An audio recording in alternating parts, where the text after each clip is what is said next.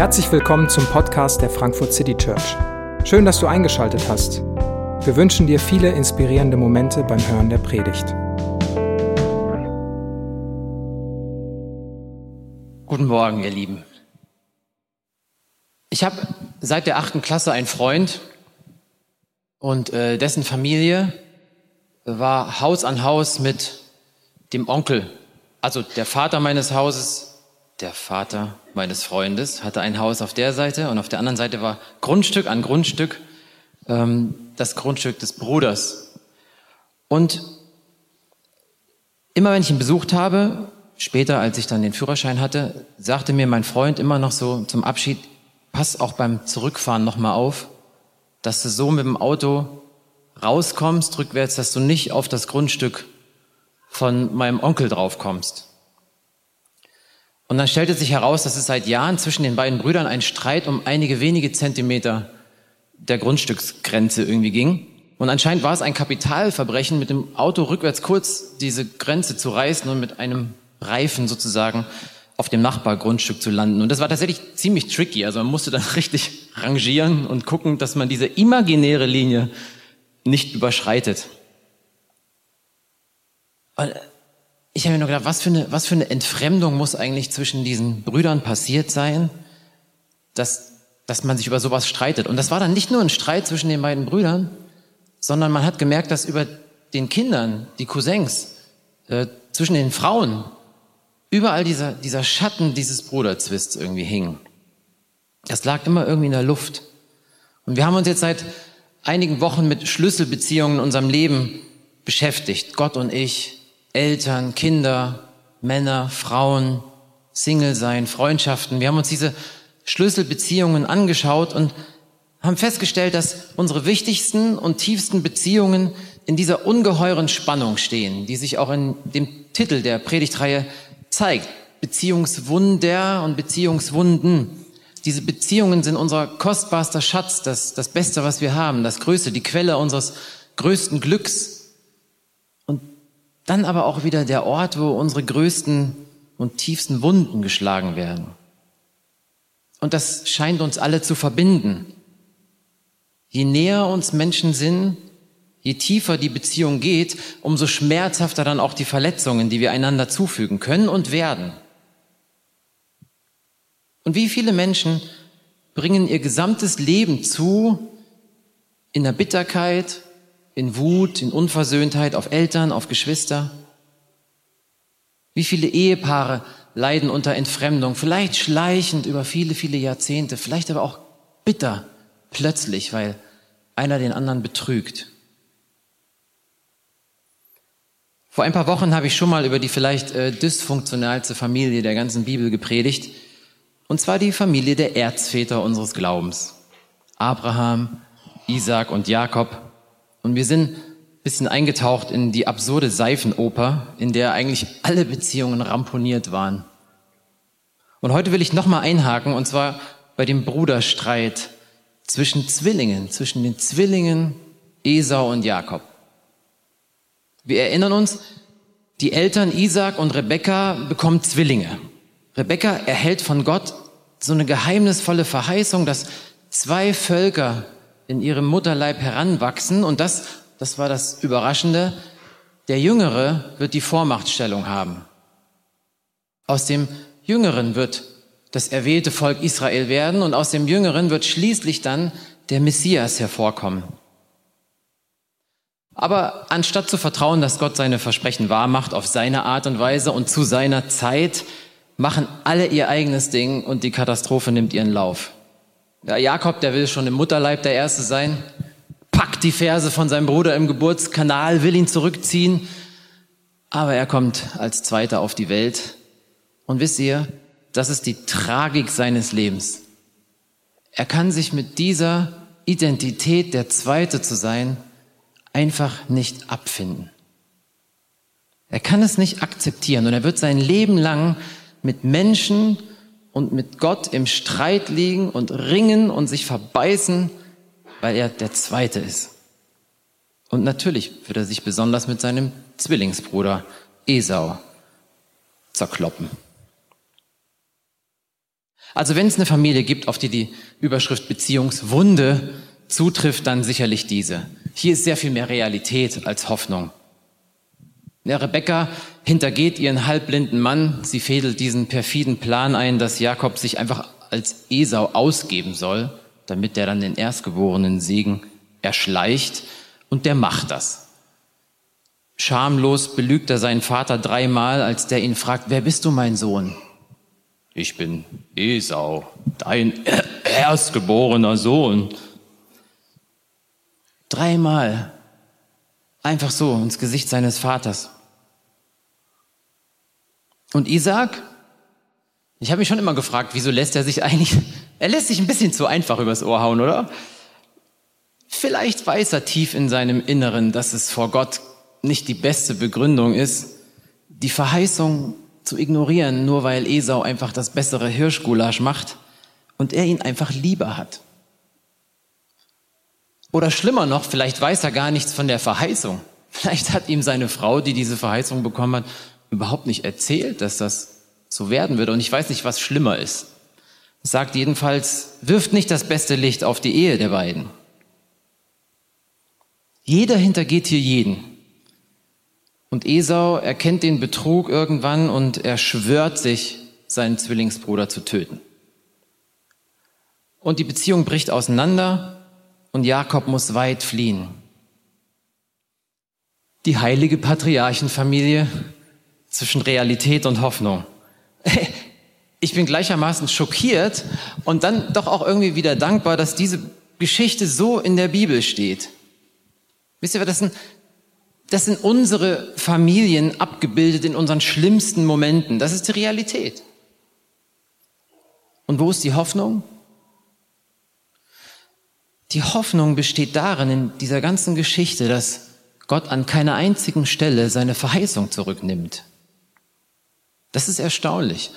Er schreibt seine Geschichte weiter, auch und gerade durch diesen Jakob, den Fersenhalter. Das ist sein Name. Jakob bedeutet Gauner, Schlitzohr, Fersenhalter, der seinem Bruder sein Leben lang auf den Fersen ist.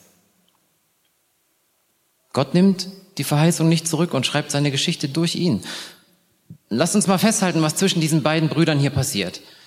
Ich glaube, die entscheidende Frage bis hierher ist eigentlich die Frage, die Vater Isaak stellt. Wer bist du? Wer bist du? Und Jakob kann seinen Namen nicht sagen. Er bringt es nicht über die Lippen, sich zu sich selbst zu stellen, sich zu seiner Identität zu stellen. Er versucht alles, um nicht er zu sein. Hätte er Facebook gehabt, sein Profilbild wäre Esau gewesen. Streit, Hader, Bitterkeit, Verletzungen, die entstehen dort, wo ich meine Identität nicht akzeptiere, wo ich ein anderer sein will, wo ich Gott nicht glaube, dass er seine Geschichte mit mir schreibt, dass ich so wie ich bin ein Geschenk Gottes an diese Welt bin. David kann das im Psalm 139 sagen. Wunderbar bin ich gemacht von dir, o oh Gott. Und all meine Tage, mein Schicksal ist eingeschrieben in dein Buch. Deine Geschichte mit mir. Und das Verrückte ist, Jakob hatte ja diese Verheißung. Er hatte die Verheißung, der Gesegnete zu sein. Und doch hadert er mit seiner Situation, beißt sich fest, ist unzufrieden und ist getrieben. Und ich glaube, dass viele Beziehungen hier verletzt werden. Man akzeptiert sich selbst nicht. Woody Allen hat mal gesagt, My one regret in life is that I am not somebody else. Das Einzige, was ich bedauere, ist, dass ich nicht jemand anderes bin. Das bringt es eigentlich auf den Punkt. Und, und meine Frage an dich ist heute Morgen, kannst du, kannst du dich, wie du bist, kannst du dich akzeptieren, kannst du dich annehmen, kannst du dich als Geschenk sehen, als Geschenk Gottes an andere? Kannst du dich als geliebtes Kind des Vaters sehen, der dir nicht immer alles so schenkt, wie du dir das vorstellst, aber der dir alles schenken will, was du wirklich brauchst, um ein heiles, versöhntes Leben zu haben. Ja, noch mehr, er will sich ja dir selbst schenken, dir aber, nicht, nicht dir als jemand anderem. Und Franzi hat das letzte Woche in der Predigt wirklich gut ausgedrückt. Sie hat gesagt, Gott selbst will in deiner Beziehungswunde das Beziehungswunder werden. Er will sich dir schenken, in allen Umständen. Und es leugnet nicht die Wunden. Das nimmt das Schwere, das nimmt das Schmerzhafte, ja, und manchmal auch das Unfassbare nicht aus. Aber das ist ein erster Schritt. Versöhnung kann dort geschehen, wo ich mich mit mir selbst versöhne, wo ich meine Identität annehme, wo ich mich als Gesegneter, wo ich mich als Gesegnete erfahre, wo ich auch mit meinen Defiziten, Schwächen, Schatten zu mir stehen kann, weil Gott zu mir steht. Und auch wenn ich ein Jakob bin, ein Fersenhalter, ein Gauner. Jakob muss fliehen nach Haran zu seinem Onkel Laban und unterwegs begegnet Gott ihm im Traum. Das ist dieser berühmte Traum, wo Jakob diese Himmelsleiter sieht, auf der Engel auf und ab gehen. Und von oben ertönt plötzlich Gottes Verheißung nochmal wieder an ihn ganz persönlich. Dieselbe Verheißung, die schon Großvater Abraham, Vater Isaac, Mutter Rebekka bekommen hatte. Jetzt bekommt er sie ganz persönlich von Gott zugesprochen. Genesis 28, da lesen wir, ich bin der Herr, der Gott deiner Vorfahren, Abraham und Isaac. Das Land, auf dem du liegst, will ich dir und deinen Nachkommen geben. Sie werden so unzählbar sein wie der Staub auf der Erde und sich nach allen Seiten ausbreiten, nach West, Ost, Nord, Süd. Und am Verhalten zu dir und deinen Nachkommen wird sich für alle Menschen Glück und Segen entscheiden. Ich werde dir beistehen. Ich beschütze dich, wo du auch hingehst. Ich bringe dich wieder in dieses Land zurück. Ich lasse dich nicht im Stich und tue alles, was ich dir versprochen habe. Reine Gnade, rein gesprochen in das größte Chaos. Keine Rüge, nur die Feststellung, was sein wird, weil Gott es verspricht. Und wisst ihr, Jakob ist an dieser Stelle noch ganz der Gauner. Jakob ist jemand, für den alles ein Business ist. Alles. Alles ist ein Deal. Und wisst ihr, was er jetzt macht? Er wacht auf, reibt sich die Augen, sagt, oh, ich wusste gar nicht, dass Gott hier ist, ist ja völlig verrückt. Ähm, und dann handelt er einen Deal mit ihm aus. Er sagt, wenn du mir beistehst, wenn ich gesund wieder nach Hause komme, wenn ich genug zu essen habe, wenn ich genug Kleidung habe, ja, dann sollst du mein Gott sein und ich will dir den Zehnten von allem geben, was du mir schenkst. Ja, und wenn nicht, also das ist eine völlig, völlig absurde Situation. Und doch, genau an dieser Stelle spricht Gott diese Verheißung aus. Und ich glaube, weil Gott weiß, was die nächsten 20 Jahre auf Jakob zukommen wird. Jakob wird so manchmal wahrscheinlich an diese Verheißung zurückdenken und sich dran festklammern müssen. Denn was wird passieren? Der Betrüger wird betrogen. Auf ganz miese Art und Weise. Da, wo es am meisten weh tut. Trotz der Gnade Gottes oder vielleicht sogar vielmehr wegen der Gnade Gottes muss er die Konsequenzen seines Handelns bitte am eigenen Leib erfahren. Ja, Jakob kommt bei seinem Onkel an und das Erste, was passiert, er verliebt sich unsterblich in Rahel. Er sieht dieses Mädchen und ist verliebt. Das Verrückte ist, das hat damals und auch heute noch im Orient spielt das nicht so eine wahnsinnig große Rolle, wenn es ums Heiraten geht. Normalerweise arrangieren die Eltern die Ehe, aber hier ist es anders. Das ist eine Liebesbeziehung, das ist eine Liebeshochzeit. Die beiden lieben sich von Herzen und natürlich hatte Jakob keine Mitgift und nix, also handeln sie den Deal aus mit seinem Onkel, ich arbeite sieben Jahre für dich und als Lohn kriege ich deine Tochter. Die schlagen ein, so wird's gemacht. Und hier nochmal der Vers, äh, Genesis 29. So diente Jakob um Rahel sieben Jahre und es kam ihm so vor, als wären es einzelne Tage. So lieb hatte er sie. Also er ist bis ins Mark von dieser Rahel angetan. Und dann kennt ihr die Geschichte. Die Hochzeit findet statt.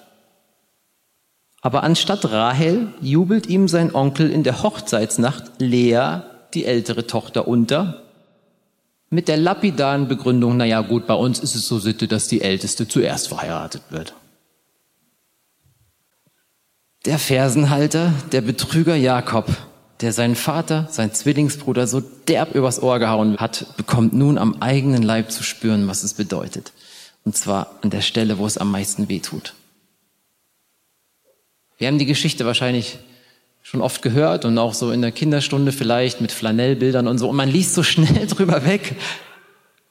Was, also was war das denn? Was muss das eigentlich für emotionale Schmerzen versucht haben? So, ne, dass Jakob dann nochmal sieben Jahre für die zweite Tochter, für seine geliebte Frau arbeiten muss, ist ganz ehrlich, ich glaube, das ist das geringste Übel in dieser ganzen Geschichte.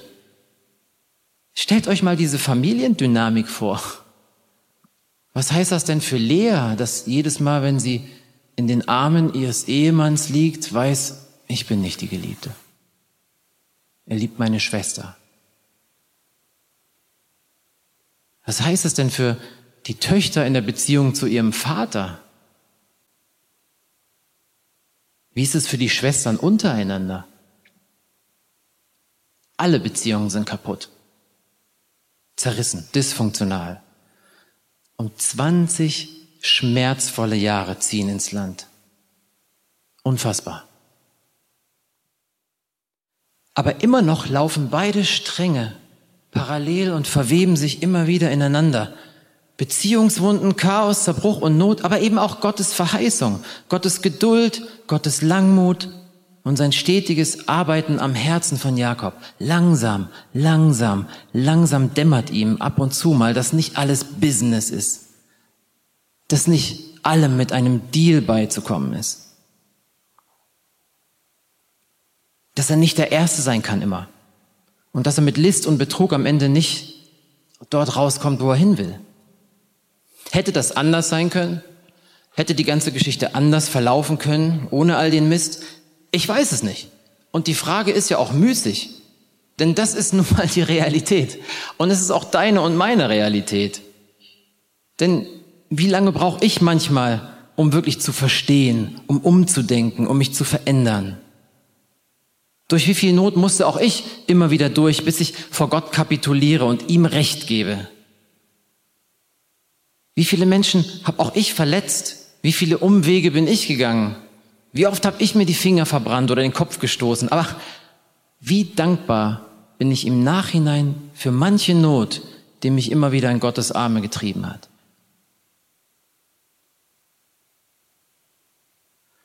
Versöhnung erfordert nicht nur Versöhnung mit mir selbst, mit meiner Identität, sondern Versöhnung erfordert anscheinend auch schmerzliche Prozesse und manchmal viel Zeit.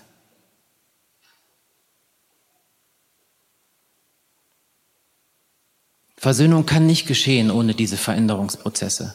Und manchmal dauert das. Aber lass mich dir das mit voller Überzeugung heute Morgen als Ermutigung sagen. Egal wie deine Situation aussieht, wie zerrissen deine Beziehungen sind und auch egal auf welcher Ebene, ob zu dir selbst, die Beziehung zu Gott, zu deinen Liebsten, wenn Gott seine Geschichte mit dieser Familie schreiben konnte. Ganz ehrlich, ich glaube, viel schlimmer ist es bei dir nicht. Und deswegen steht es ja in der Bibel. Deswegen ist diese Geschichte da drin. Hab Hoffnung, hab Mut und klammere dich an die Verheißungen Gottes, die du in deinem Leben schon bekommen hast. Seine Versprechen gelten dir immer, auch wenn du mitten in diesen schmerzlichen Erfahrungen steckst, verschuldet oder unverschuldet. Gott kann all das gebrauchen, um mit dir zu seinem Ziel zu kommen. Mach nur dein Herz nicht hart. Heb immer wieder deinen Blick. So wie Abraham seinen Blick zu den Sternen gehoben hat und dem Versprechen Gottes geglaubt hat und wie für ihn die Sterne zum Symbol für seine Versprechen geworden sind. Und dann, 20 Jahre später, beginnt sich ein langer Kreis so langsam zu schließen. Gott trägt Jakob auf, mit seiner ganzen inzwischen riesigen Sippe von Laban weg und zurück in seine Heimat zu ziehen.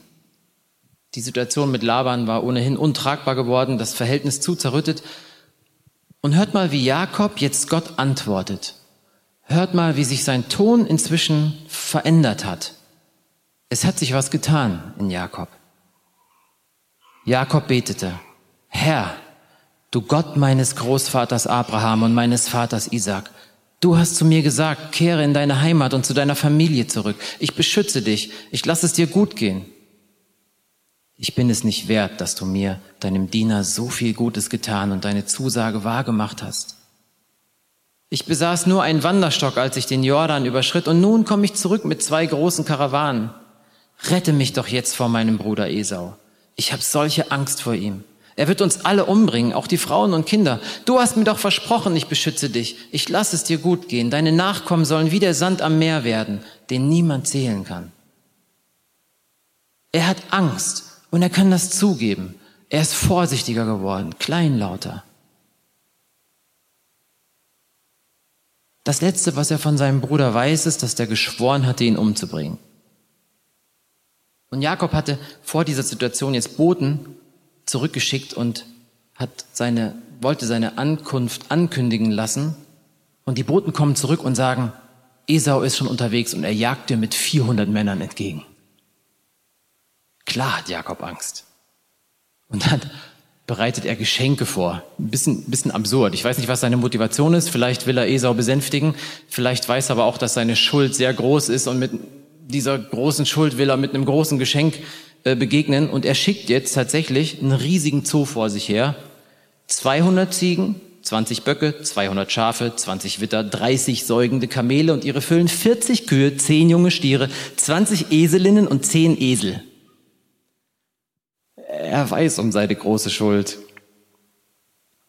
Und dann heißt es, mitten in der Nacht steht Jakob auf, er nahm seine beiden Frauen, die Nebenfrauen, seine elf Söhne, und er brachte sie an einer seichten Stelle über den Jabok. Auch alle seine Herden brachte er über den Fluss, nur er allein blieb zurück. Er schickt das Wertvollste, was er hat, vor, und bleibt in der Nacht zurück. Und das ist der entscheidende Moment. Ich glaube, Jakob ist hier wirklich am Tiefpunkt seines Lebens angekommen. Er ist zerrissen, er ist verängstigt, er zögert, er hat keine wirkliche Strategie. Er weiß nicht, was auf ihn und seine Familie zukommt. Er rechnet mit dem Schlimmsten und er ist allein. Und dann kommt dieser geheimnisvolle Text. Da trat ihm ein Mann entgegen und rang mit ihm bis zum Morgengrauen. Als der andere sah, dass sich Jakob nicht niederringen ließ, gab er ihm einen Schlag auf die Hüfte, so dass sie sich ausrenkte, und dann sagte er zu Jakob, lass mich los, es wird schon Tag. Aber Jakob erwiderte, ich lass dich nicht los, bevor du mich segnest. Wie heißt du? fragte der andere, und als Jakob seinen Namen nannte, sagte er, du sollst von nun an nicht mehr Jakob heißen, sondern Israel, denn du hast mit Gott und mit Menschen gekämpft und hast gesiegt. Als Jakob den Schauplatz verließ, ging die Sonne über ihm auf. Er hinkte wegen seiner Hüfte. Jakob findet sich plötzlich in diesem geheimnisvollen Ringkampf wieder. Da ist dieser Mann, dieser Engel, das bleibt im Text irgendwie offen. Und Jakob ringt mit ihm die ganze Nacht und es geht hin und her und keiner kann den anderen besiegen. Und dann wird er auf die Hüfte geschlagen und dann bleibt Jakob nur noch sich an seinem Gegner festzuklammern. Jetzt hat er wirklich nichts anderes mehr. Er klammert sich an seinem Gegner fest und sagt, ich lass dich nicht los. Ich lass dich nicht los, bis du mich nicht gesegnet hast. Und er ahnt, dass hier mehr im Spiel ist als ein Mensch, als ein Engel. Er merkt, dass er mit Gott selbst ringt. Und er weiß, dass jetzt im Moment seiner größten Schwäche, jetzt ist kein Deal mehr möglich. Jetzt gibt's kein Business mehr. Jetzt hängt sein Leben davon ab. Ich habe mich lange gefragt, warum lässt sich denn Gott auf diesen Kampf auf scheinbare Augenhöhe ein? Warum kann er denn Jakob nicht besiegen? Ich weiß es nicht genau, aber ich habe eine Beobachtung im Text gemacht, die mich wirklich fasziniert. Ich habe erzählt, Jahre vorher, als Jakob geflohen ist und diesen Traum hatte, da hat er diese Verheißung von oben her gehört, von der Himmelsleiter, hat Gott sein Versprechen gegeben.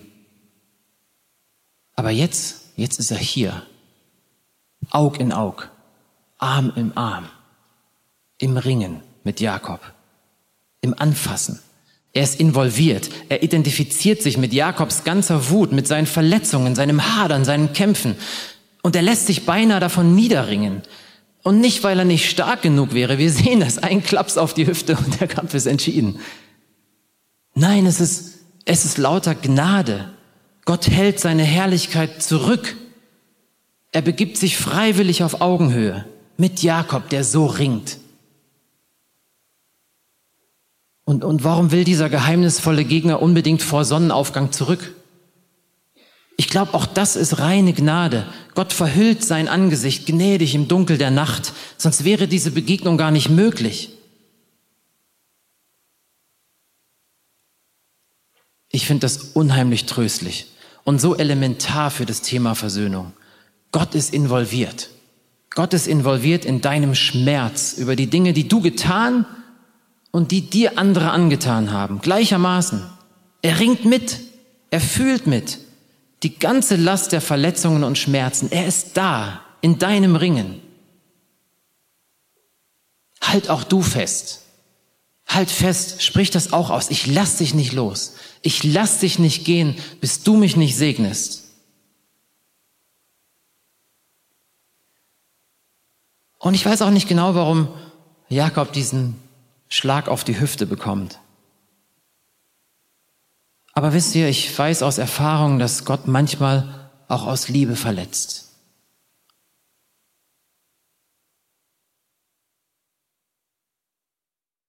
Und eben um unser Herz zu verändern. Ich mache daraus keine allgemeine Ableitung. Ich maß mir nicht an, den Schmerz anderer zu deuten. Aber ich kann das für mein Leben bezeugen. Hätte Gott mich nicht manchmal gestoppt, schmerzlich gestoppt, ich weiß nicht, was passiert wäre wohin ich mich verlaufen hätte, wo ich mich verbissen hätte. Und ganz ehrlich, ich frage mich, ob ich wichtige Veränderungsprozesse in meinem Leben überhaupt angegangen wäre, wenn Gott mir in seiner Liebe nicht auch manchmal einen Schlag verpasst hätte. Ich weiß nicht, ob in meinem Leben Vergebung und Versöhnung möglich ge geworden wären. Und bei allem, was in diesem Text geheimnisvoll bleibt und nicht aufgelöst wird. Eins wird klar, Gott will Jakob ans Herz.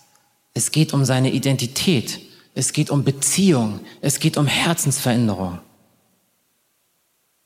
Wisst ihr, Gott hätte die Krise lösen können. Das ist nicht der Punkt. Er hätte die Umstände ändern können. Er hätte Esau aufhalten können. Das ist nicht das Problem, aber es geht Gott um das Herz von Jakob und um seine Beziehung zu ihm. Ich habe gesagt, dass eine Voraussetzung für Versöhnung ist, dass man sich mit sich selbst versöhnt. Und auch das wird hier sichtbar. Gott fragt Jakob nach seinem Namen. Und zum ersten Mal, zum ersten Mal ist aufgeschrieben, dass Jakob seinen Namen nennt und sich zu sich selbst stellt. Wer bist du? Ich bin Jakob. Ich bin Jakob. Ich bin der Fersenhalter. Ich bin der Gauner. Ich bin das Schlitzohr ich bin der, der sich nicht damit abfinden kann, der Zweite zu sein. Ja, das bin ich. Und ich bin angewiesen auf deinen Segen. Und in demselben Moment kriegt er eine neue Identität. In dem Moment, wo er sich zu seinem Namen bekennt, bekommt er einen neuen Namen. Nicht mehr Betrüger, sondern Israel, Gotteskämpfer. Du sollst nicht mehr Jakob heißen, Du sollst Israel heißen, denn du hast mit Gott und mit Menschen gekämpft und hast gesiegt. Dieser Moment verändert Jakob grundlegend. Gottes Begegnung als Voraussetzung für echte Versöhnung. Jakob ist in seiner Identität nicht mehr festgelegt auf das Kämpfen und Ringen mit Gott und mit Menschen. Er ist fortan ein Gotteskämpfer. Und so humpelt er in den Sonnenaufgang körperlich versehrt, aber im Herzen gesund. Und er wird sein Leben lang humpeln. Er wird nie vergessen, wer er einmal war und dass es Gottes Gnade war, die ihn verändert hat. Und jetzt ist Jakob bereit. Die Umstände sind dieselben. Jakob jagt, äh, Esau jagt ihm mit 400 Mann entgegen und Jakob weiß nicht, was passieren wird. Er weiß nicht, ob seine Familie und er diesen Tag überleben werden. Aber Jakobs Entschluss steht fest. Er wird Esau um Verzeihung bitten, egal was passiert. Wo er in der Nacht noch gezögert hat und seine Familie vorausgeschickt hat, da stellt er sich nun an die Spitze. Er übernimmt die volle Verantwortung. Das haben wir vorhin gelesen. Als Jakob aufblickte, sah er Esau kommen und hinter ihm seine 400 Mann. Und dann beschreibt er, wie er die ganze Sippe aufstellt. Und dann heißt es, er selbst ging an der Spitze des Zuges und warf sich siebenmal auf die Erde, bis er zu seinem Bruder kam. Nach 20 schmerzvollen Jahren der Trennung, der Ungewissheit, der Bitterkeit und Verletzung kommt es nun zur Versöhnung. Jakob bittet aufrichtig um Entschuldigung. Er demütigt sich. Siebenmal wirft er sich zu Boden. Und er kommt mit seinem Geschenk. Und er ist sich seiner Schuld bewusst. Und er weiß auch, dass kein Zoo der Welt diese Schuld wieder gut machen kann. Und wisst ihr, der Schmerz von Jahrzehnten kann jetzt in den Tränen der beiden abfließen und heilen. Esau lief ihm entgegen, umarmte und küsste ihn, und beide weinten. Jakob war versöhnt mit seiner Identität. Er ist durch lange, schmerzhafte Veränderungsprozesse gegangen und er durfte erleben, wie die Begegnung mit Gott sein Herz verändert hat. Versöhnung zwischen Realität und Hoffnung. Ich weiß nicht, in welcher Situation du steckst, welche Fragen und welche Abers jetzt in dir aufsteigen. Ich weiß nicht, was du jemandem angetan hast oder was dir angetan wurde. Ich weiß nicht, was dein Gewissen belastet, was dich quält. Ich weiß nicht, wen du um Verzeihung bitten musst und was dich vielleicht davon zurückhält. Wem kannst du vielleicht nicht vergeben? Wem willst du vielleicht nicht vergeben? Mir ist eins klar geworden hier. Versöhnung, Vergebung ist was ganz und gar Unnatürliches. Das ist etwas, was uns völlig gegen den Strich geht. Wir wollen uns nicht Schuld eingestehen. Und wir wollen auch nicht um Verzeihung bitten. Wir wollen mit unserer Scham nicht ans Licht. Und wir wollen schon gar nicht Schuld vergeben, die uns andere angetan haben. Das ist nicht natürlich. Und, und wir sehen auch an der Geschichte, dass es hier keine einfachen Lösungen gibt, keine einfachen Schritte, keinen Zeitplan, der für alle passt. Denn es geht ums Herz. Es geht um Beziehung und Identität, um Gottes Geschichte mit dir. Und es geht nicht nur um dein Herz, sondern es geht an dein Herz. Das bedeutet schmerzhafte Prozesse. Das bedeutet sich zu stellen, sich ehrlich zu machen vor sich selbst, vor Gott und vor anderen. Und Gott will in diesen Prozessen dabei sein. Er will sich selbst in deine Geschichte reinschreiben. Er beteiligt sich. Er ringt mit. Er leidet mit. Und er will Versöhnung ermöglichen.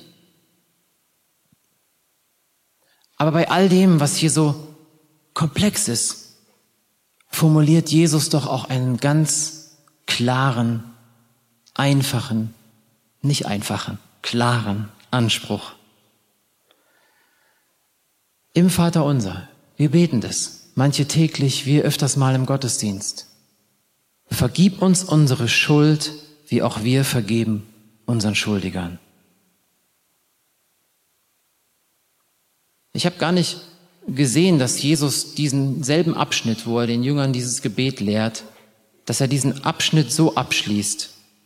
Wenn ihr den Menschen ihre Verfehlungen vergebt, so wird euch auch euer himmlischer Vater vergeben. Wenn ihr den Menschen aber nicht vergebt, so wird auch euer Vater eure Verfehlungen nicht vergeben. Es gibt keine Erlösung, es gibt keine Freiheit, es gibt keinen Frieden, ohne dass wir lernen, um Verzeihung zu bitten und ohne dass wir vergeben, was uns angetan wurde. Und das Krasse ist, Jesus macht keine Ausnahme. Wir müssen um Vergebung bitten und wir müssen vergeben. Immer. Egal um welche Schuld es sich handelt.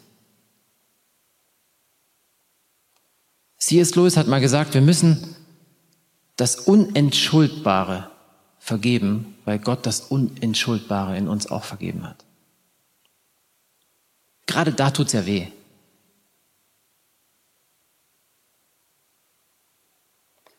Ich habe gerade gesagt, dass es unnatürlich ist zu vergeben. Und das ist es.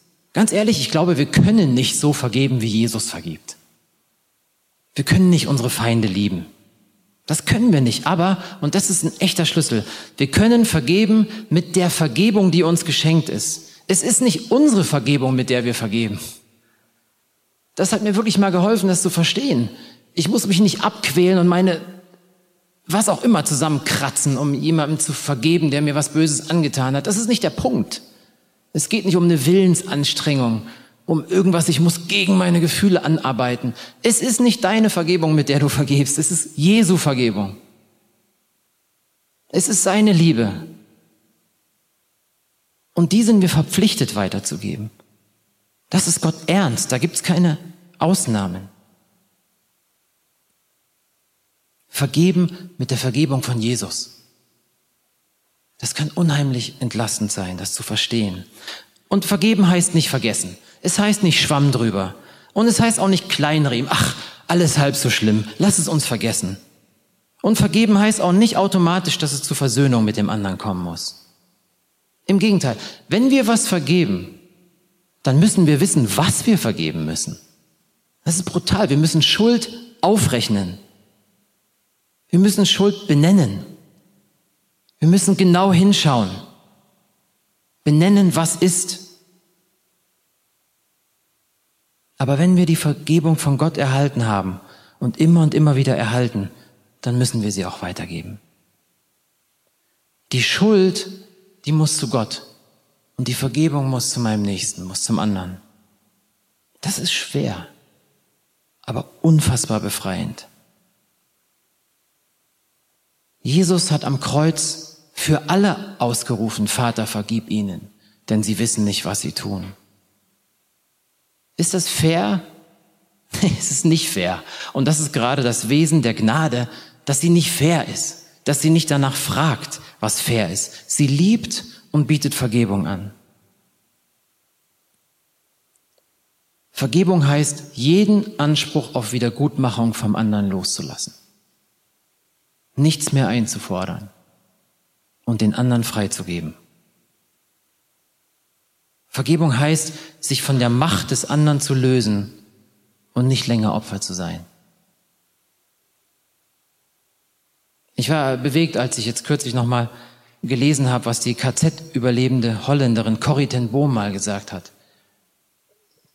Ihre Familie hat Juden versteckt. Sie selbst waren keine Juden, sie haben Juden versteckt und sind erwischt worden. Und sie und ihre beiden Geschwister sind ins KZ gekommen und ihre beiden Schwestern sind gestorben. Sie, sie haben das nicht überlebt.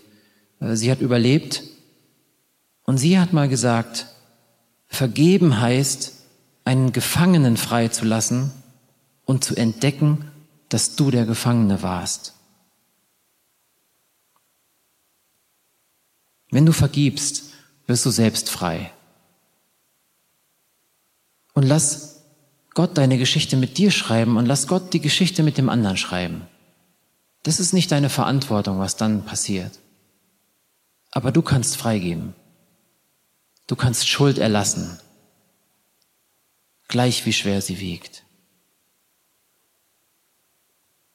Und Jesus ist hier mit seinem Anspruch deswegen so klar, nicht weil er uns unter Druck setzen will, sondern weil er unsere Freiheit will. Jesus, vergib uns unsere Schuld wie auch wir vergeben unseren Schuldigern. Amen.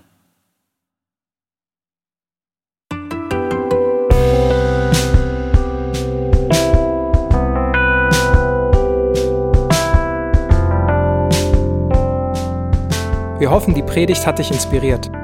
Wenn du uns kennenlernen möchtest, dann schau einfach mal auf unsere Homepage www.frankfurtcitychurch.de oder besuch uns in unseren Gottesdiensten. Bis dann!